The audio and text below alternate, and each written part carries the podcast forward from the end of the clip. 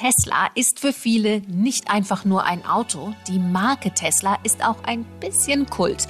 Sogar Teile der Politik sind verzaubert. Woher kommt dieser Hype und welche Auswirkungen hat er schon jetzt hier in der Region?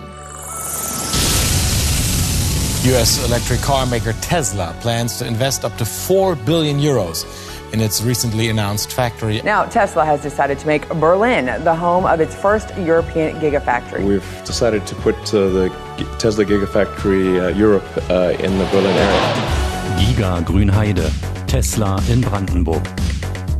Bevor wir mit der Folge anfangen, Jungs, habe ich mir eine kleine Überraschung für euch überlegt. Mhm. Das waren wie immer Phil Beng. Hallo. Und Philipp Barnsdorf. Hi. Und ich habe mir gedacht, über den Lauf dieser Staffel hinweg haben sich einige Hörerkommentare angesammelt. Viele. Oha, ich weiß, was kommt. Keine Sorge, es gab Lob, aber auch Anregungen und Kritik. Und ich dachte mir, ich bringe euch mal so ein paar Sachen mit und lasse euch antworten. Und ihr beide, ihr habt jetzt noch nichts davon mitbekommen. Schieß mal los.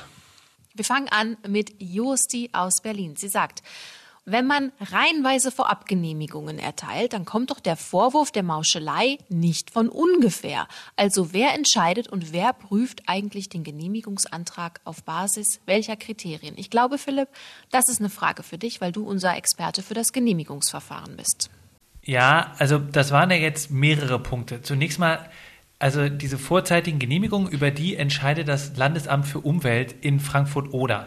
Und die müssen dabei darauf achten, dass diese ganzen Schritte immer noch rückbaubar sind, falls die endgültige Genehmigung doch ausbleibt. Und bei den Fabrikhallen kann ich mir das auch irgendwie gut vorstellen, dass man die wieder zurückbauen kann. Weniger gut kann ich mir das beim Wald vorstellen, denn der ist immerhin 80 Jahre ge gewachsen. Und da kann ich die Kritiker auch durchaus verstehen.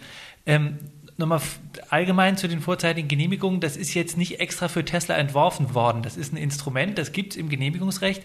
Tesla benutzt das nur besonders intensiv, aber auch schon andere Fabriken in Brandenburg wurden damit gebaut. Und weil das Stichwort Mauschelei gefallen ist, ich glaube, dass da manche Leute schon auf die Idee gekommen sind, dass vielleicht was nicht äh, mit rechten Dingen zugeht bei diesen Genehmigungen. Aber wir haben uns das angeguckt jetzt schon seit ein paar Monaten und uns liegen da keine Beweise für irgendwelche krummen Dinger oder so vor. Okay, Danke euch. Der zweite Punkt, ich würde ihn einfach mal an dich richten, Phil. Gerhard, der fragt, ob es hier eigentlich nur darum geht, die Werbetrommel für Tesla zu rühren. In dem Podcast jetzt? Mhm. Ähm, puh. Also, es ist eine ganz einfache Antwort. Nein, es geht nicht darum, hier für irgendwen eine Werbetrommel zu rühren. Davon hätten wir ja auch gar nichts. Die ganze Chose hier, unser Podcast, ist ja gebührenfinanziert. Hoffentlich auch von deinen Gebühren, Gerhard. Und äh, ja, wenn Elon Musk uns jemals Geld überweisen wollte für nette Berichterstattung, bei mir persönlich ist noch nichts angekommen. Wir wollen auch weiterhin auf Kommentare eingehen und wer außerdem Kritik oder Anregungen hat, der kann das Ganze als E-Mail an giga.rbb-online.de schicken. Oder Lob hören wir natürlich auch immer gern. Das hören wir auch gerne. Jetzt aber erstmal kurz Kritik in eigener Sache. Äh, wir haben da einen Fehler gemacht in der letzten Folge. Wer möchte erklären?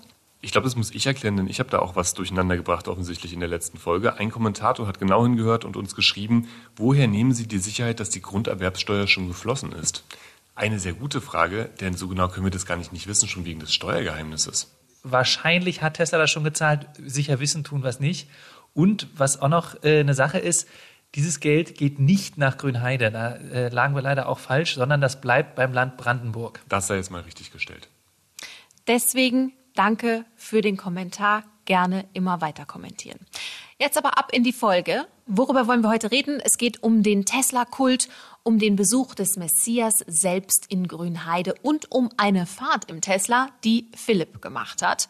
Bevor wir jetzt über den Hype sprechen, wüsste ich gerne, wie sehr ihr dem vielleicht schon verfallen seid. Fahrt ihr eigentlich Auto? Ich habe kein Auto. Ich fahre sehr gern, wenn ich meinen Vater besuche, dessen uralten Polo, aber ich selber habe kein Auto. Ich fahre meistens Bus und Bahn, aber ich habe auch einen sehr, sehr, sehr alten Skoda vor der Haustür stehen. Wie alt? 17, Verbrennermotor, uh. kein Diesel. Ja. Okay. Ich, ich gestehe. Also eher Rostlaube und Öffis. Könntet ihr beiden euch dann auch vorstellen, Tesla zu fahren? Ich nicht. Also, äh, nee, auf gar keinen Fall. Das ist mir, diese Autos sind nicht so schickimicki-mäßig. Das ist nicht so meins. Ich glaube, dass die E-Mobilität noch nicht so richtig so weit ist, dass es wirklich massenkompatibel ist. Ich wüsste nicht, ob ich immer eine Ladesäule finde und so. Und generell ist mir der Konzern Tesla auch ein bisschen suspekt, mhm. weil ich auch den Chef nicht so cool finde. Ja, ich habe da so meine Bauchschmerzen mit. Okay, bin ich gespannt, was du uns da gleich im Detail erzählst, Philipp. Also ich ganz persönlich brauche kein so teures, so luxuriöses Auto. Ich muss aber sagen, wenn man mal von der Frage absieht, ob vielleicht so luxuriöser Individualverkehr an sich schon im Angesicht vom Klimawandel ein Problem sein könnte, davon mal abgesehen, finde ich, ein Tesla kann auf jeden Fall eine umweltfreundliche und deswegen vielleicht auch bessere Alternative zu so fetten Verbrenner Mercedes oder BMW Limousinen sein. Ich wusste es. Ich äh, wusste es. Ist umweltfreundlicher, ist einfach umweltfreundlicher. Das wird ein Spaß mit euch gleich. Ich frage, weil mir aufgefallen ist, dass es im Internet so eine richtige Tesla-Subkultur gibt, also etliche Erfahrungsberichte und Tesla-Foren und Tesla-Podcasts und das nimmt gar kein Ende mehr. Hier ist meine kleine Auswahl. Best in Tesla. In this episode of Tesla Stories, we'll take a closer look at some events with bekommen. Und Tesla plant schon den nächsten Schritt. Klicks von Science Fiction. Hier gibt es täglich spannende Science-Videos. Abonniert den Kanal and we are out here bringing you another Tesla vlog. Hey everybody, how you doing? It is Tesla Driver here. I hope you're having a great day. Die letzten Jahre Tesla zu verfolgen war ein stetiges Hoch und Runter. Bam, bam, Tesla Cam. I hope you're satisfied. Die klingen ja alle offensichtlich ziemlich begeistert von Tesla. Was ist da eigentlich los? Phil, du hast dich mit diesem Hype beschäftigt. Was steckt dahinter? Wenn man äh, so ein bisschen zurückschaut in die letzten Jahre, dann erinnert das vielleicht den einen oder anderen ein bisschen an Apple. Also so ging es mir auf jeden Fall mit dem illustren CEO Steve Jobs. Bei dem war ja wirklich jede Produktpräsentation ein globales Medienevent. Und so ähnlich ist es auch bei Tesla, weil Tesla schlicht und ergreifend die gleichen wichtigen Zutaten mitbringt, wenn man sich so einen Markenhype basteln möchte oder kochen möchte. Die da wären? Das sind, äh, so nach meiner Beobachtung, Innovation, Personenkult und Mysterium. Mhm. Lass mich das kurz erklären.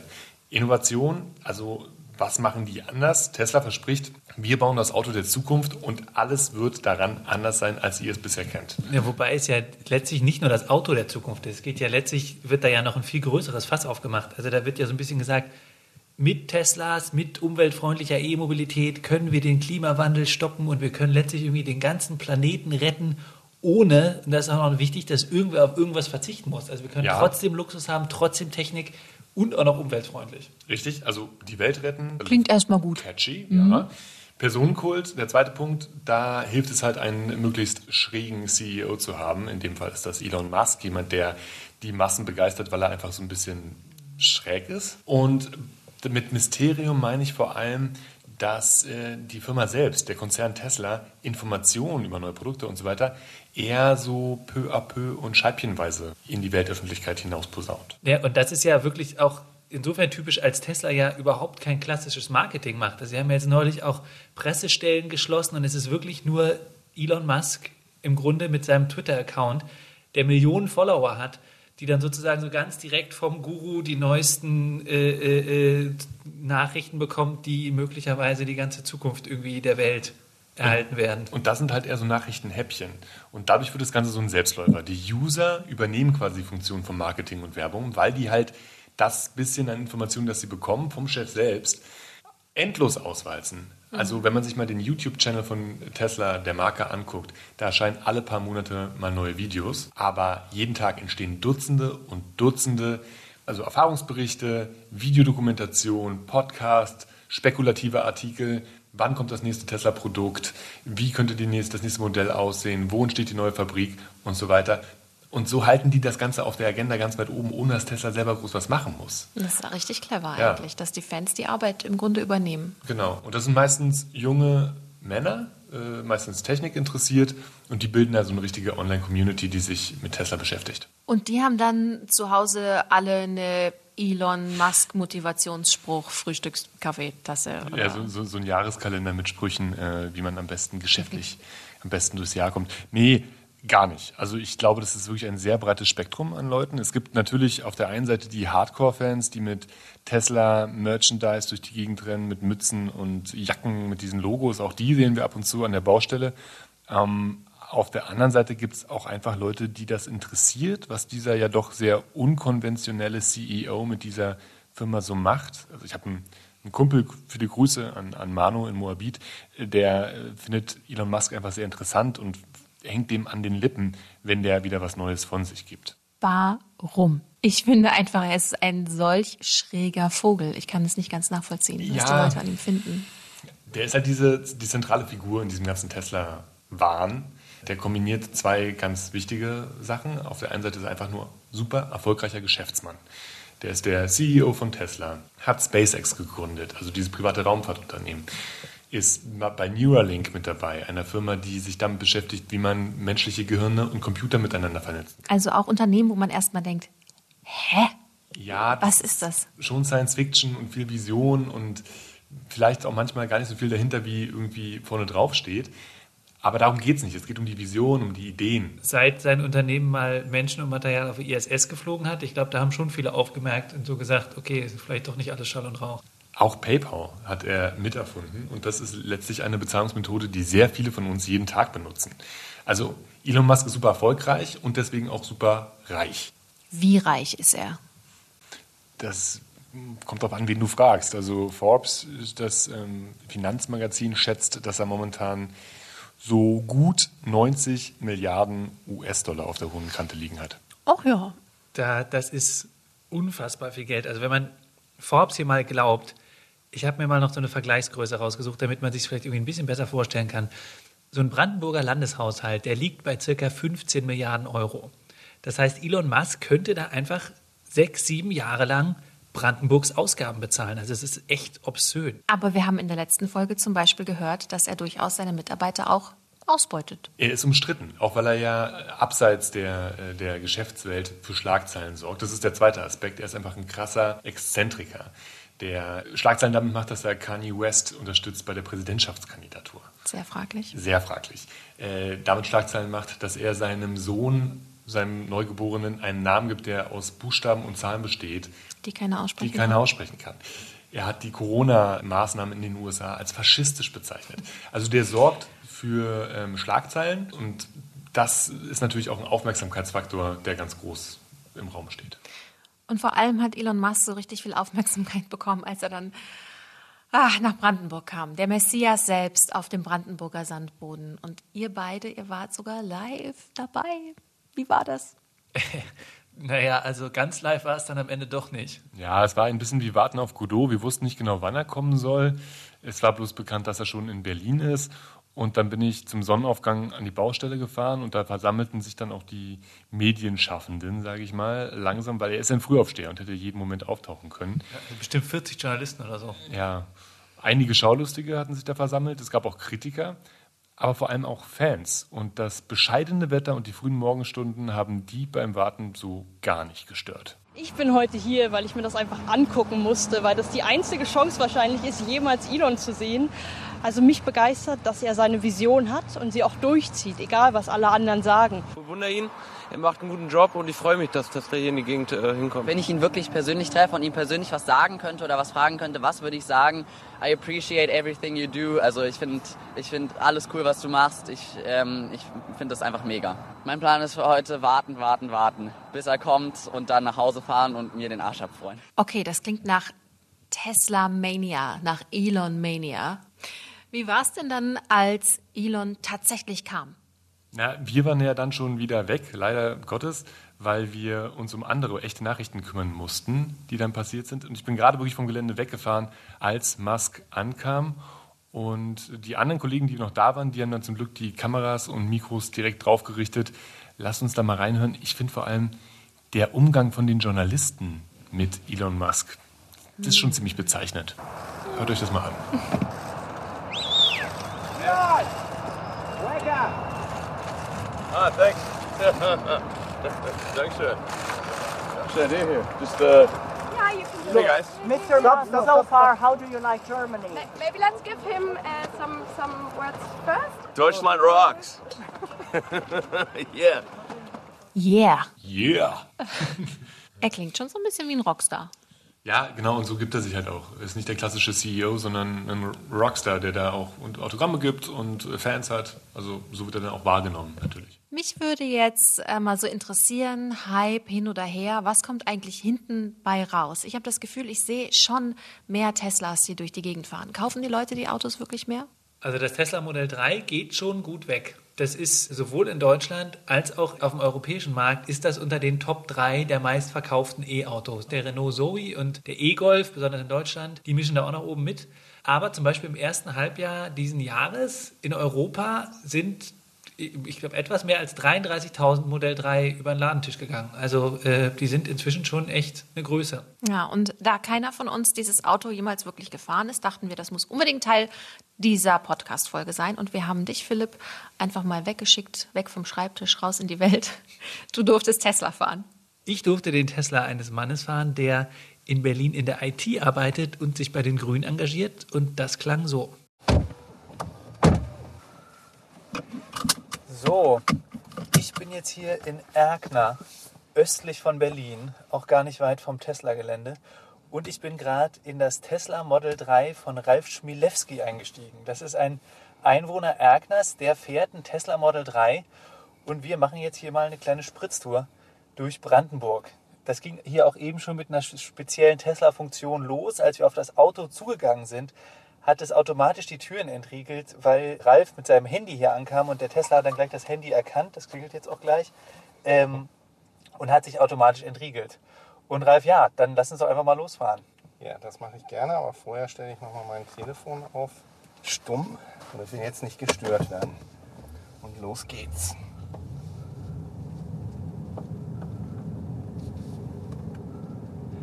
Ja, ich höre jetzt hier direkt auch nur so ein leises Rauschen. Das sind vielleicht auch echt nur die Reifen, die hier auf dem Asphalt rollen.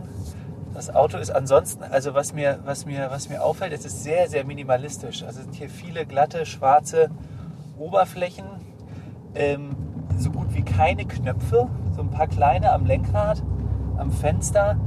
Aber stattdessen ist es alles zentriert auf so einem sehr großen, bestimmt 15 Zoll oder so, 17 Zoll Bildschirm hier in der Mitte. Da ist jetzt auch so eine riesen Karte zu sehen. Ähm, ja, ist also kein, kein gewöhnliches Auto, würde ich mal sagen. Ist schon ein bisschen eine Umgewöhnung. Ähm, Ralf, wieso hast du dich denn dafür entschieden, so einen Tesla zu kaufen? Wie, also das ist ja, ist ja schon eine Entscheidung. Genau, genau. Ähm, also ich bin ein umweltbewusster Mensch und ähm, auf der anderen Seite probiere ich auch gerne Sachen aus. Bin auch technikbegeistert, sage ich mal so. Und in der Kombination dessen habe ich mich halt schon äh, sehr lange für Elektromobilität interessiert. Und damals ähm, äh, gab es nur Tesla, die das konnten. Inzwischen ist das ja erfreulicherweise so, ähm, dass auch ähm, andere Elektroautos das Ja. können.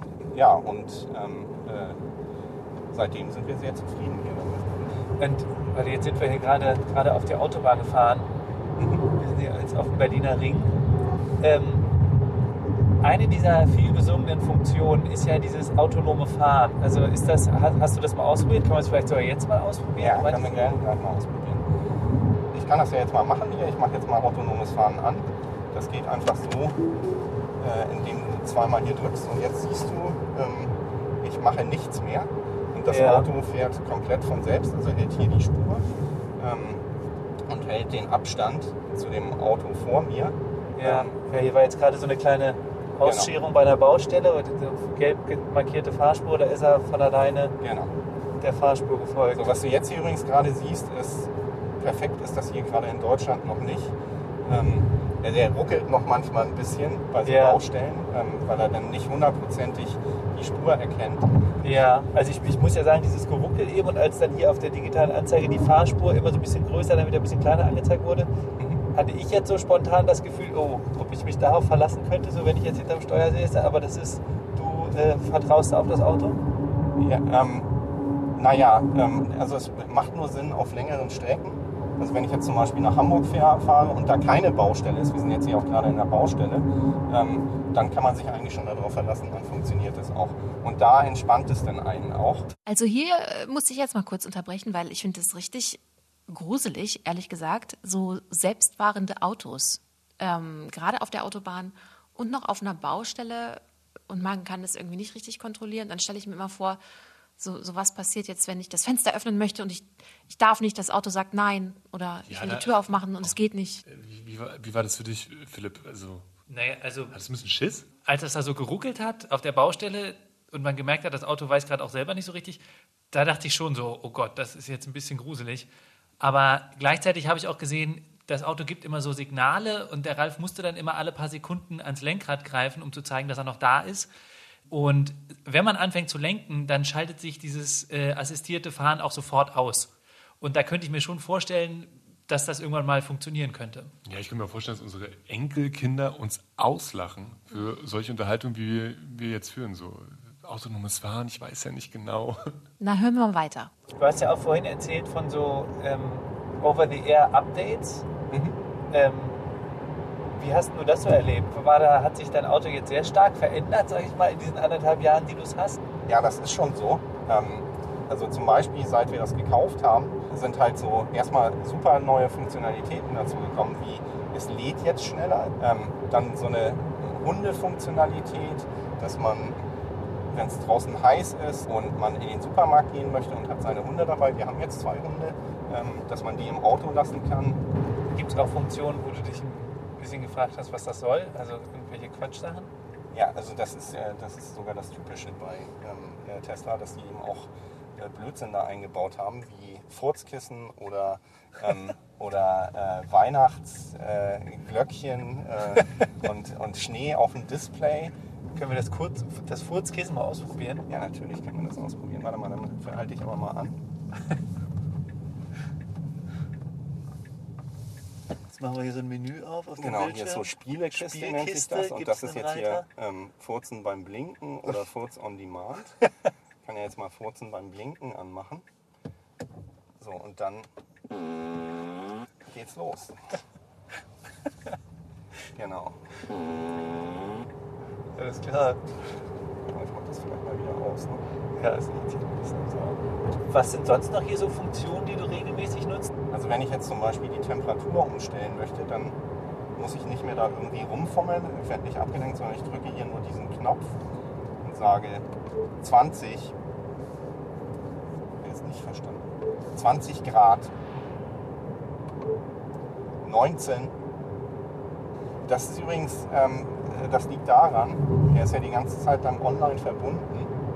Ähm, insbesondere für diese Spracherkennung. Und wenn er keine gute, jetzt hier momentan hat er wenig ähm, Verbindung, dann funktioniert das nicht hundertprozentig. Du sagst, du bist ein umweltbewusster Mensch. Was muss denn alles stimmen, damit dieses Auto wirklich ein Gewinn für die Umwelt ist? Die Rohstoffe, die da noch eingesetzt werden, die auch hier noch eingesetzt worden sind, hier sind ungefähr 25 Kilogramm Lithium drin.